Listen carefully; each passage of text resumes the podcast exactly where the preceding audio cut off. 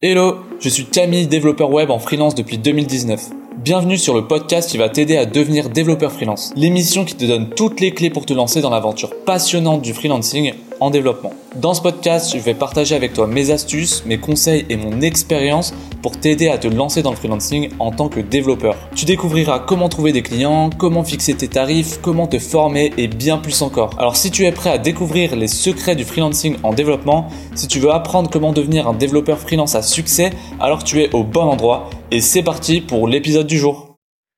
Salut les devs et bienvenue dans cet épisode où on va parler de, plusieurs manières de gagner de l'argent en programmation. Cette fois, je vais vraiment faire le tour. Dans l'épisode précédent, j'ai parlé du fait d'être euh, développeur nomade, donc j'ai un peu abordé les points de comment faire de l'argent, même à distance à l'étranger, mais cette fois, je vais vraiment donner d'autres manières concrètes qui sont pas qui sont pas bloquantes ou qui sont pas limitées à juste euh, les trucs classiques, on va dire. Donc là, je vais vraiment faire le tour. Je suis trop content parce que en ce moment-là, en ce moment même, je suis en Nouvelle-Calédonie et euh, j'avais un problème de Wi-Fi euh, là où j'étais et j'ai réussi à appeler euh, le, service technique pour qui modifie à distance. Donc si jamais ça t'arrive, ils ont modifié à distance la configuration du modem, ce qui a fait que bah maintenant je peux uploader des trucs alors qu'avant avant c'était vraiment galère même pour publier une story sur Instagram, c'est ça ramait. Bref, donc je suis trop content, je vais pouvoir reprendre les épisodes un peu plus longs parce que euh, bah, avant je pouvais pas, sinon ça s'uploadait pas.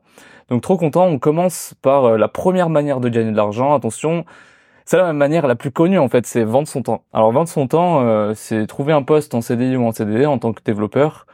ça peut être aussi vendre son temps en tant que freelance.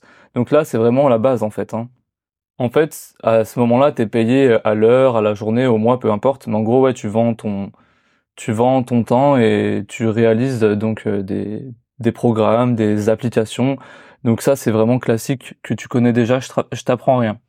C'est la méthode la plus courante et la moins risquée parce que euh, une fois que tu as trouvé un contrat, que ce soit en CDI ou en CDD, une fois que tu es embauché entre guillemets, euh, bah rien ne peut t'arrêter à part si euh, jamais l'entreprise a un problème et qu'elle te vire, chose qui arrive quasiment, enfin qui est quand même assez rare, ça arrive, mais voilà. Donc ça c'est la manière la plus euh, voilà la plus classique de gagner sa vie en tant que développeur. Mais là, dis-toi qu'il y en a 12 autres. 12 autres, c'est énorme. Donc on continue. Tu peux deuxièmement vendre ton expertise. Là en gros, tu seras un consultant ouais, un consultant.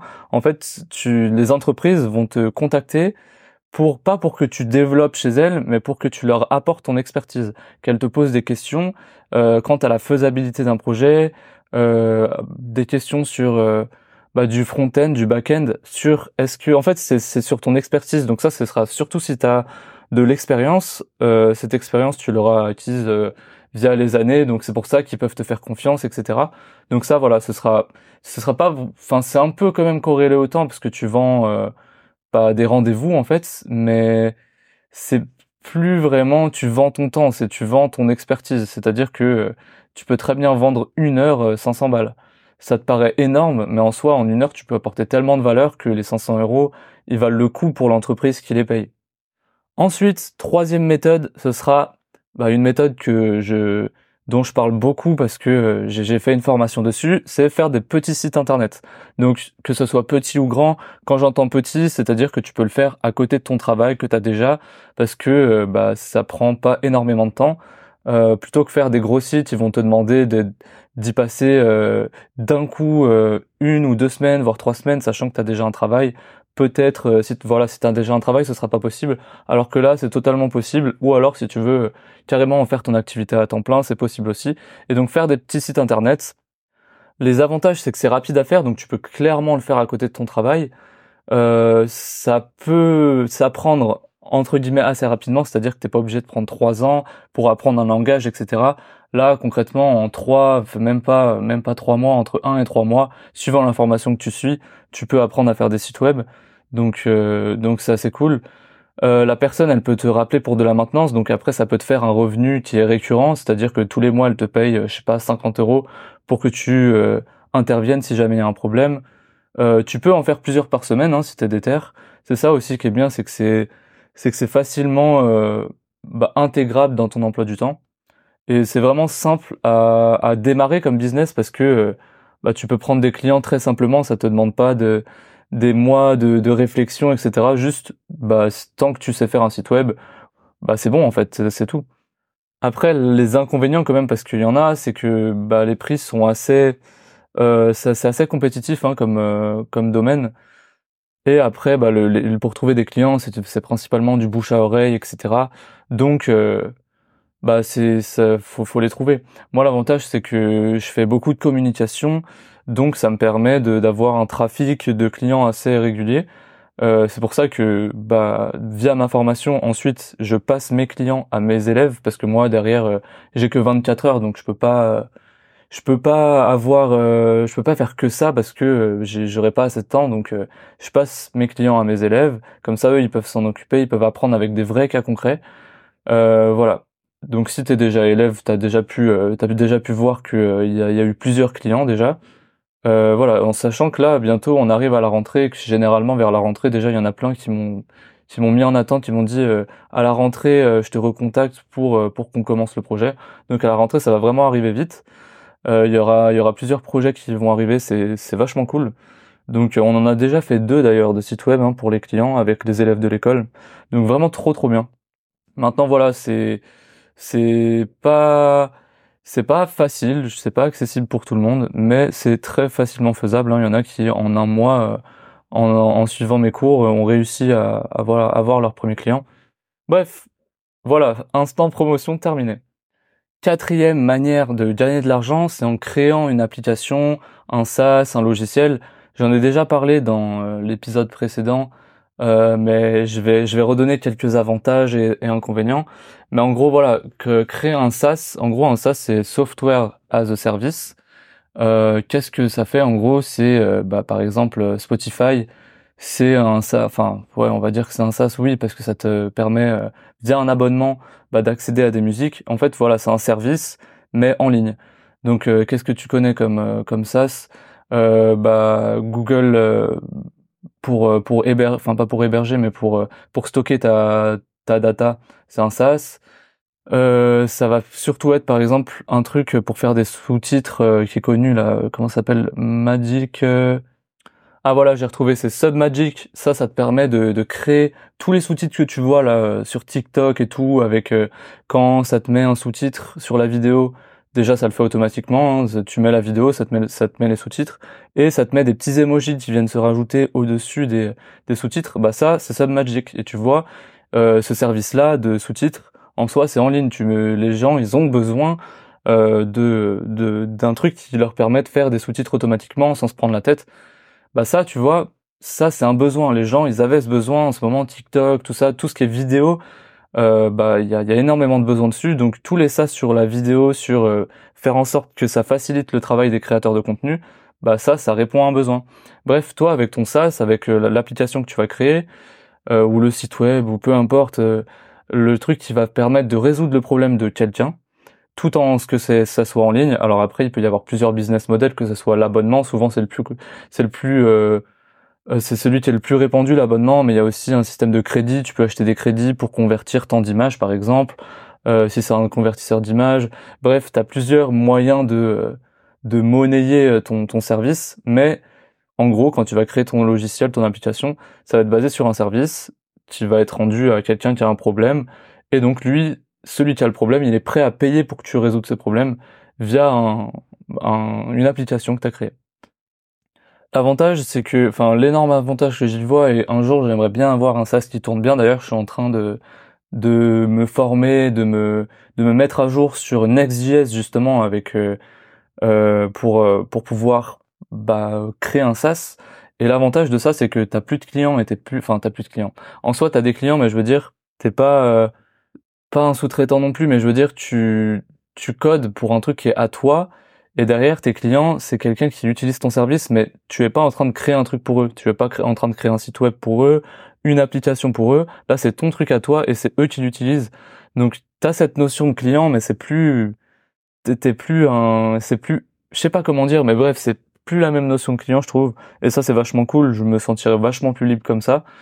Euh, même si c'est très plaisant de, de faire des sites pour des clients, faire des sites ou faire des applications, c'est plaisant. En fait, chacun, chacun des trucs a un avantage, mais c'est vrai que moi je trouve ça plus flexible d'avoir un, un, SaaS qui fonctionne, même si ça a des inconvénients, notamment le support, hein, parce que les clients, enfin, du coup, t'as plusieurs utilisateurs, t'en as même beaucoup, et ils peuvent être tous énervés en même temps, et toi, tu peux te faire submerger par le support. Bref, donc tu vois, ça c'est des inconvénients. Mais les avantages, c'est que euh, bah t'es t'es vachement libre. Euh, c'est ça peut être un revenu récurrent parce que s'ils ont des abonnements, voilà, ça vient tous les mois, enfin trop bien quoi. Maintenant les, inconvénients, comme je te dis, c'est le support. Euh, Qu'est-ce qu'il y a d'autre comme inconvénient? Ah bah oui, l'inconvénient principal, c'est qu'il faut que ton SaaS il fonctionne, c'est-à-dire que, euh, enfin, il fonctionne, euh, que qu'il soit utilisé. Tu peux faire le meilleur des SaaS du monde, mais euh, ou des applications, peu importe, mais derrière personne l'utilise. Euh, bah toi, tu es toujours les poches vides et tu es pauvre et du coup tu peux pas en vivre. Voilà, donc un peu, c'est du marketing. Il y a, il y a plusieurs. En fait, tu vas dès que tu vas créer un SaaS, un truc comme ça, tu vas devoir porter plusieurs casquettes. À la fois, tu vas devoir faire de la communication. À la fois, tu vas devoir faire euh, euh, bah, du marketing pour la pour le vendre.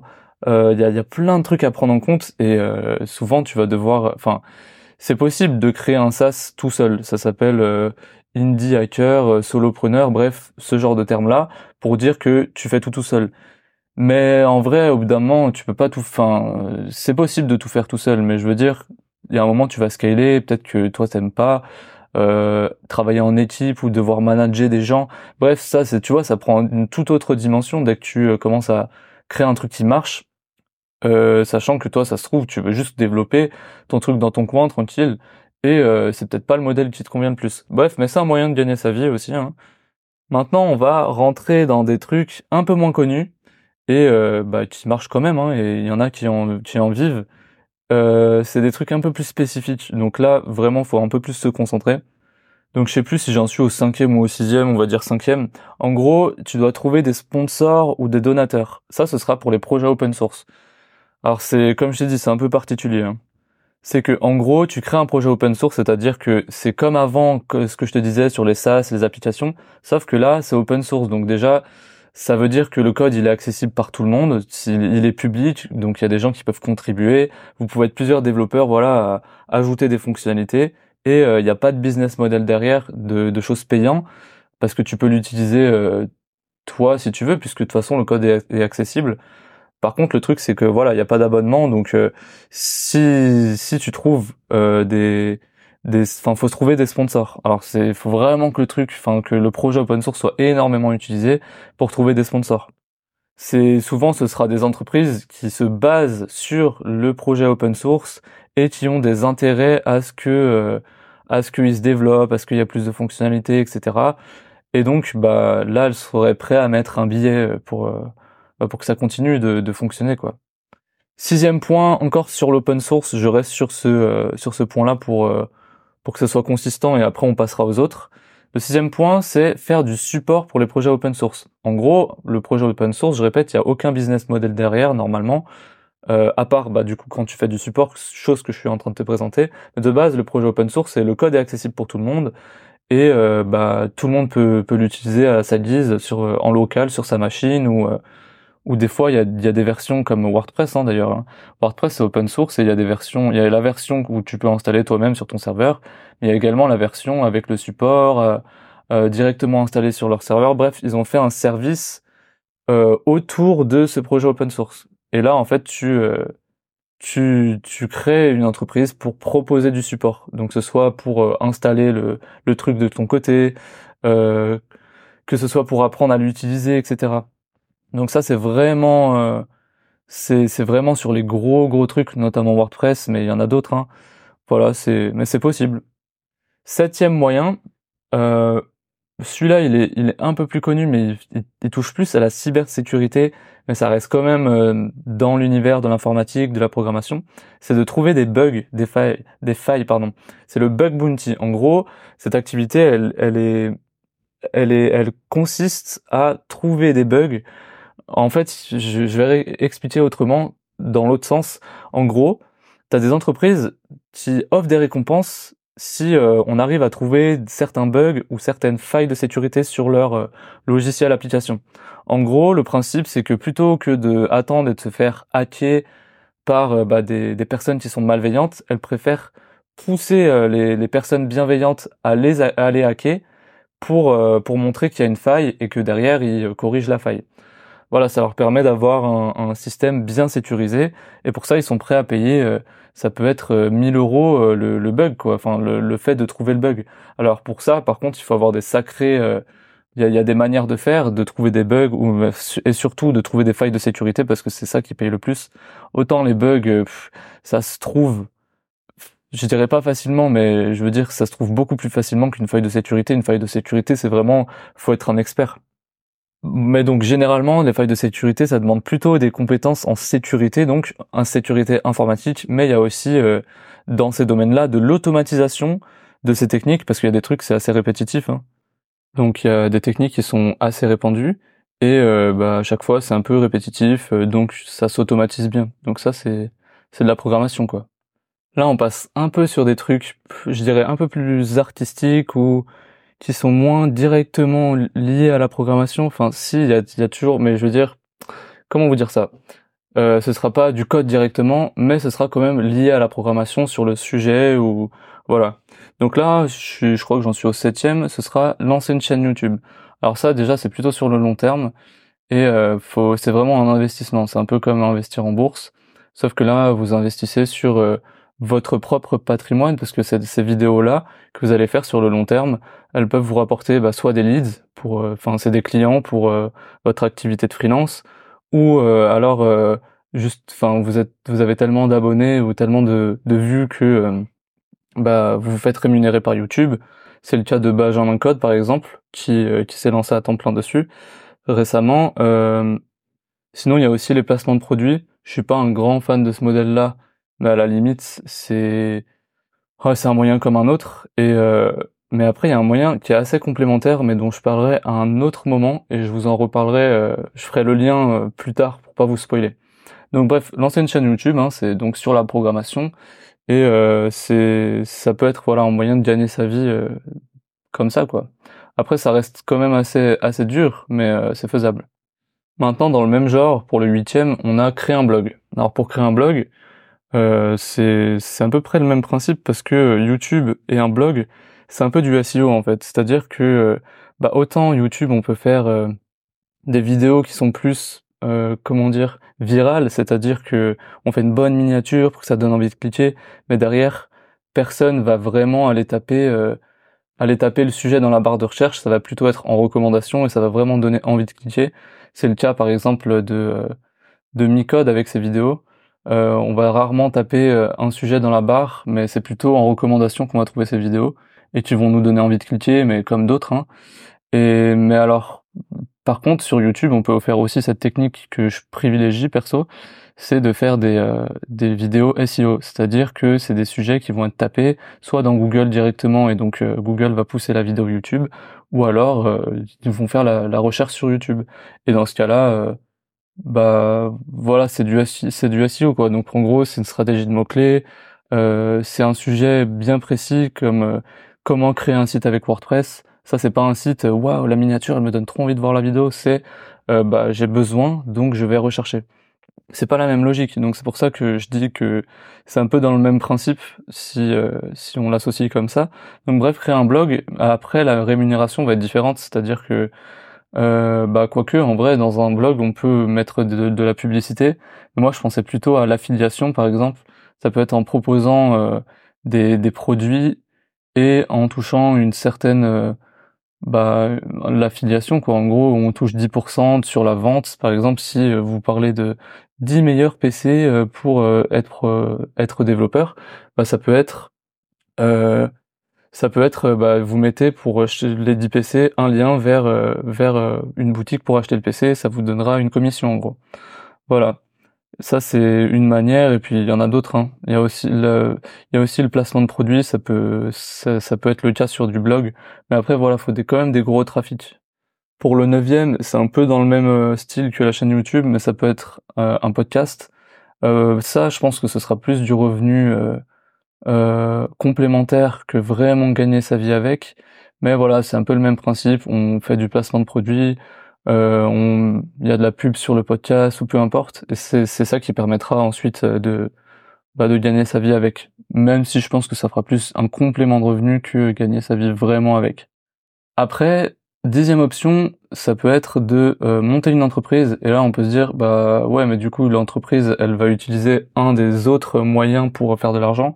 Alors oui, mais euh, par exemple, pour la création de petits sites internet, tu peux créer une entreprise qui embauche des gens et ces gens ils vont créer les sites internet à ta place. En fait, c'est là où tu ne vends plus ton temps et c'est là où tu commences à créer un système qui entre guillemets travaille à ta place. Et euh, de cette façon, euh, c'est un peu différent puisque c'est plus le même principe. C'est-à-dire que tu manages une équipe, mais c'est plus toi qui code directement. Mais ça reste lié à l'informatique et c'est plus le même travail. Tu manages une équipe, euh, t'es chef d'entreprise quoi. Mais voilà, c'est toujours lié un peu à la programmation, même beaucoup, puisque si c'est une, une entreprise de programmation, bah tu vas baigner dedans tout le temps. Mais après, voilà, tu vas pas être derrière tout le temps forcément en ordi, quoi. Le onzième, ça va être euh, de lancer, de créer une formation. Alors ça, c'est vraiment, bah, j'ai pas envie de dire que c'est répandu. Enfin, si, en soi, c'est répandu, mais comment dire ça? Ça se répand de plus en plus, c'est-à-dire que c'est en train de vraiment euh, prendre du de la place. Par exemple, c'est là où je voulais faire le lien tout à l'heure, c'est euh, quand on lance une chaîne YouTube, euh, le placement de produit qu'on peut faire, c'est le placement pour sa formation. Et moi, je trouve ça beaucoup plus sain de euh, bah, vendre un produit qu'on a nous-mêmes créé, parce que ça vient extendre le, le, contenu qu'on crée gratuitement, alors que bah, le, placer des produits qui n'ont pas un grand intérêt, ou alors qui ont un intérêt mais qui sont quand même pas le, le nôtre, je trouve ça pas très sain, c'est un peu vendre son audience et je suis pas un grand fan de ce, de ce modèle-là. Voilà, moi je préfère créer des formations, ça reste des produits que je crée moi-même. Et euh, c'est pour ceux qui euh, aiment mon contenu gratuit et qui veulent aller plus loin avec le contenu payant, sachant que le contenu payant en soi, euh, y a pas, c'est pas, enfin ça dépend du modèle. Hein. En fait, il y a des formations où tu crées juste la formation et après tu le mets sur Udemy. Mais ça, je trouve que voilà, ça pour le coup c'est très répandu et c'est un peu trop vu, sachant que sur Internet aujourd'hui, euh, il y a plein plein de formations gratuites pour apprendre plein de choses, HTML, CSS, JavaScript, qui sont de bonne qualité. Mais aujourd'hui, ce qui crée la, la vraie qualité d'une formation, ça va être plutôt le réseau, euh, un système qui fait en sorte que tu bah, vois la, la formation jusqu'à la fin. Ça peut être plusieurs systèmes. Hein. Moi, j'ai mis de la gamification pour que ça donne envie de, de terminer la formation. D'ailleurs, depuis que j'ai mis de la gamification dans mes formations, bah bizarrement, il y a beaucoup plus de gens qui l'ont terminé. Euh, c'est impressionnant, hein, mais je pense que peut-être euh, allez 7 personnes sur 10 terminent la formation, chose qui euh, avant c'était euh, certaines, elles commençaient jamais la formation, ça c'est un fléau. Hein. Vous verrez un jour si vous êtes formateur, formateur en ligne en tout cas, il y a, vous vendez des formations, il y a des gens ils commencent jamais la formation. Et ça c'est très connu dans le dans le dans le pas le système mais dans le le monde de, des formateurs, il y a plein de gens, je répète, hein, qui achètent des formations et qui ne les visionnent jamais. Et ça, c'est vraiment mon fléau. J'ai pas envie que ça arrive. Euh, j'ai vraiment envie que les gens commencent la formation et surtout qu'ils la terminent et qu'ils aient des résultats. Donc euh, bah, voilà, tout ça pour dire, faut mettre en place des systèmes qui font en sorte que les, les, les personnes elles terminent la formation. Euh, voilà, c'est ce qui fait aussi la qualité d'une formation. Euh, mettre en place d'autres avantages, que ce soit une communauté. Moi, je, je, je, je fais aussi apporteur d'affaires, c'est-à-dire que je fournis des clients aux élèves. Donc tu vois, c'est un peu tout le package qu'il y a autour, alors que la formation en elle-même, oui, il y a la formation et c'est important parce que ça, tout le système il est basé autour de la formation. Mais aujourd'hui, c'est pour moi une formation, c'est plus que une formation avec des vidéos que tu suis à la chaîne, des vieux tutoriels, choses que tu as sur Udemy ou que tu as gratuitement. Voilà, aujourd'hui, faut, faut quand même euh, être un peu plus original entre guillemets. Mais ça, c'est un peu comme euh, le SaaS, euh, comme euh, les logiciels, etc. Va falloir faire de la communication sur ta formation, va falloir faire du marketing pour la vendre, etc. Donc ça, pareil, il va falloir avoir plusieurs casquettes. Et je sais que certains qui préfèrent juste faire du développement, faire du code sur leur clavier, ça va pas être un truc qui va aller hyper de ouf. Donc chacun son truc et à la limite je préfère les personnes des fois qui font pas 10 000 trucs et juste ils sont focus sur euh, un truc qui les font kiffer, notamment là, bah, la programmation. Le douzième, je crois que j'en ai mis 13, mais peut-être qu'il y en aura, moi il y en a plus en fait, il y en a 14. C'est pas grave, il y en aura juste une en bonus. 13 c'est plus stylé comme chiffre. Euh, le douzième c'est de créer un thème ou un plugin. Ça en gros ça vient s'intégrer à euh, un, un truc payant ou à un truc gratuit qui existe déjà, notamment WordPress, tu vois. Il y a euh, qu'est-ce qu'il y a? Il y a bah, WordPress c'est open source et c'est gratuit. Par contre, tu peux acheter des plugins qui eux sont payants. Donc en fait, c'est comme un SaaS mais qui vient se greffer à un système qui existe déjà et qui est massivement utilisé.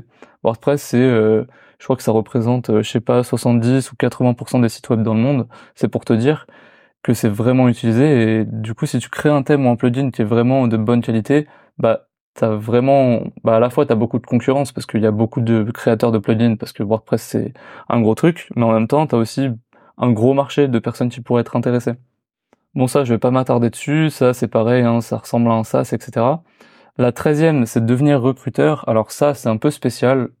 Euh, en fait c'est faire apporteur d'affaires. Je le fais euh, en partie dans ma formation euh, pour euh, devenir développeur freelance. L'avantage, c'est que bah, les, les personnes que je forme, et eh bah, j'ai aussi un avantage à ce que derrière, ils trouvent une mission, et parce que bah, moi, je touche un certain pourcentage pour les, les avoir aidés. Donc euh, ça, c'est très sain, hein, parce que à la fois, ça, j'ai un intérêt à le faire, mais à la fois, ça aide la personne qui, qui a pris un service chez moi. Donc ça, en gros, tu, imaginons, euh, tu as une opportunité, quelqu'un de contact sur LinkedIn ou, autre, et il te dit euh, ouais, euh, bah, j'ai une mission pour tel truc, mais toi, bah, soit elle t'intéresse pas, soit t'as pas les compétences, soit t'es déjà t'as déjà un, un, taf, une mission, et tu te dis ah par contre je connais quelqu'un qui pourrait être intéressé par cette mission. Et le fait de les mettre en contact, le recruteur et toi la personne que tu connais et que tu vas mettre en contact avec le recruteur, et eh ben ça c'est rémunéré. Ça s'appelle faire de l'apport d'affaires. Et suivant euh, suivant les contrats, ça peut ça peut varier, mais bon, je pense que supérieur à 20% euh, pour juste mettre en contact deux personnes, je trouve ça un peu abusé. Donc en gros, c'est inférieur à 20%. Enfin, selon moi, hein, et de manière générale, ça va être 10% par exemple pour Malte. Malte, c'est de l'apport d'affaires bien organisé. Euh, mais bref, donc 10%, si c'est une mission, euh, je sais pas, en tout, ça peut, ça peut aller loin. Hein. Si pour 6 mois de mission, que tu les mets en contact et que tu as 10% dessus, et que ça te fait 40 000 euros, bah en gros, 10% euh, de 40 000, ça te fait 4 000 euros, sachant que tu as juste mis en contact de personnes. Mais bref, après, c'est bien plus compliqué que ça. Hein. C'est Ça, c'est si ça tombe dessus par hasard. Mais derrière, toi, si tu veux en faire ton business euh, récurrent et que ça soit pérenne, bah il faut mettre en place des systèmes, euh, faire en sorte que, en fait, faut arriver à mettre les, les personnes aux bons endroits et ça, ça se fait pas tout seul, quoi. Ça peut arriver une fois par hasard, mais pas, pas mille fois, quoi. Donc là, j'ai dit le 13e, et donc du coup, en bonus, ça sera une boutique en ligne. Bon, ça, en vrai, ouais, si, c'est un modèle aussi, hein. Mais sauf que là, tu vas vendre des produits physiques via un produit, enfin, via un, système qui est en ligne. Donc ça reste quand même de la programmation, parce que tu, tu crées, euh, mais ça reste un peu comme un SaaS. Sauf que là, au lieu de vendre un service en ligne, tu vends un produit en ligne, un produit qui est euh, bah, physique pour le coup. Après, ça peut être euh, un produit qui est en ligne, hein, mais bon, ça, ça va, ça va généralement être une formation ou un e-book ou quelque chose de pas physique du coup, mais c'est un modèle que tu connais déjà. Alors que créer une boutique en ligne avec des produits physiques, bah ça, pour le coup, j'en avais pas parlé jusqu'à maintenant, et ça peut être vraiment un modèle pas pérenne. À part si tu fais du dropshipping, et là, c'est plutôt le côté éthique qui est qui est bah voilà à prendre en compte. Hein. Euh, je vais pas parler de dropshipping, mais si ça t'intéresse, tu verras, il y a plein de chaînes qui existent déjà. Et bah écoute, euh, franchement, on a fait le tour euh, des de tous les tous les gros moyens. Enfin les gros moyens. Il y en a 5 6 qui sont très connus et tous les autres qu'on a dit euh, que, j'ai dit après, bah il y en a il y en a c'est enfin je suis sûr qu'il y en a plein que tu connaissais pas. Donc donc j'espère que ça t'a aidé puis comme d'hab, hein, on se retrouve la, semaine prochaine pour euh, un nouveau podcast, enfin un nouvel épisode. Salut à tous les auditeurs qui écoutent Développeurs Nomades.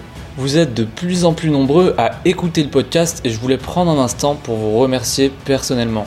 Grâce à votre soutien, on est bien parti pour être un des podcasts les plus populaires dans le monde de la tech. Si aujourd'hui vous voulez avoir de plus en plus d'épisodes et des invités de qualité, je vous invite à laisser un avis et 5 étoiles maintenant sur la plateforme de podcast sur laquelle vous écoutez cet épisode. Je lis tous vos avis et ils me motivent énormément.